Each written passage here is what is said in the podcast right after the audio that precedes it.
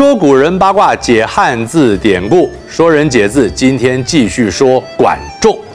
管仲是公子纠的老师，与齐桓公争夺继承，失败，原以为会被杀，齐桓公却亲自迎接管仲回国，并向他请教为政之道。管仲说：“从前圣王治理人民，划分区块，安定人民住处。”并且安排职业，掌握了民心，所以能够顺利统治。老师，那掌握篮板球的人就能够掌握比赛？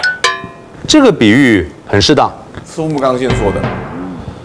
唉，士、农、工、商，也就是读书的、种田的、做工的、经商的，是古代所谓四民。管仲说，士、农、工、商是国家的基石。四种职业不能杂处，否则就会混乱，难以各司其职。让他们分别处在合适的环境中，学习处事原则，他们的心就会安定。其心安焉，不见异物而迁焉。见异思迁，是说见到别的事物就改变心意，意志不坚定。齐桓公请教管仲。如果想要压制人民，该怎么做呢？管仲说：“身为国君，不该想要制服人民，这不是为君之道。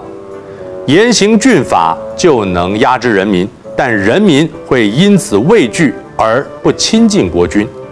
国家可以暂时安定，却无法长久。危哉！君之国急乎？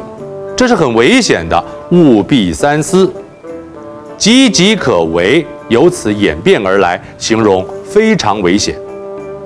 齐桓公拜管仲为相，并尊称他为仲父。管仲发挥他的政治才能，执政四十余年，在国内实施改革，累积财富，强大兵力，对外提出尊王攘夷的外交策略。九合诸侯，一匡天下，使齐国成为春秋第一霸主。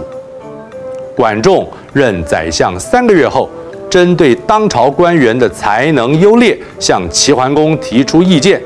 他认为，隰朋善于言辞进退，宁戚善于开垦种植、开发地利，王子成父善于领兵。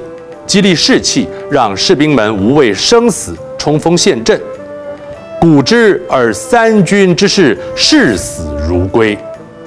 视死如归，形容为了理想而不怕牺牲生命，无所畏惧。兵虚无，断案公正，从不滥杀无辜。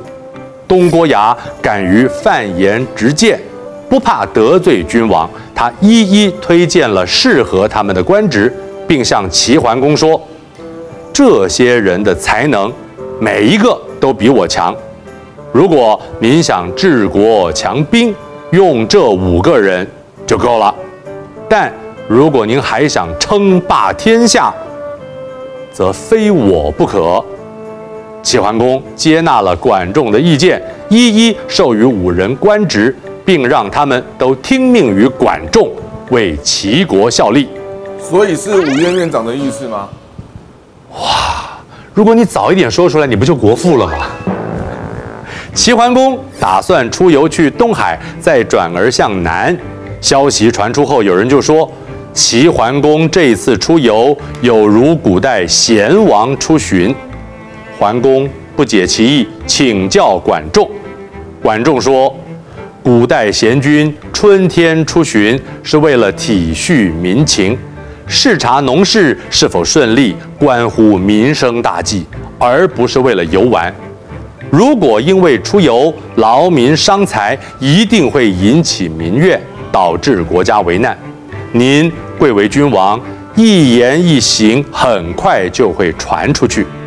无翼而飞者生也，就算没有翅膀，也会马上就飞到千里之外。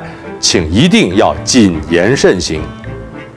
不翼而飞，本来是指消息不待推广便迅速传播，演变为物品无库遗失了。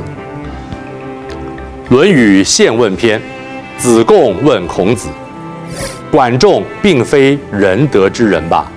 齐桓公杀了公子纠，管仲不但没有随主赴死，居然继续辅佐政敌。”孔子答：“管仲辅佐齐桓公，称霸诸侯，一匡天下，人民至今都受他的恩惠。唯管仲。”吾其披发左衽矣，衽就是衣襟，披发左衽就是披头散发，穿衣服随随便便，形容没有文化的人。若是没有管仲，我们早已被异族入侵，披头散发，穿着落后的奇装异服。管仲当时怎么能够为了守小节、自寻了断而默默无闻呢？不过。孔子是万万没有料到，三千年后，没有什么人理会管仲，大街上多的是披发左衽，甚至于不穿鞋、不穿裤子的人呢、啊。啊，穿鞋不穿袜，没有臭脚丫。唉，我是冯一刚，我承认我是老八股。说人解字，下次再见了。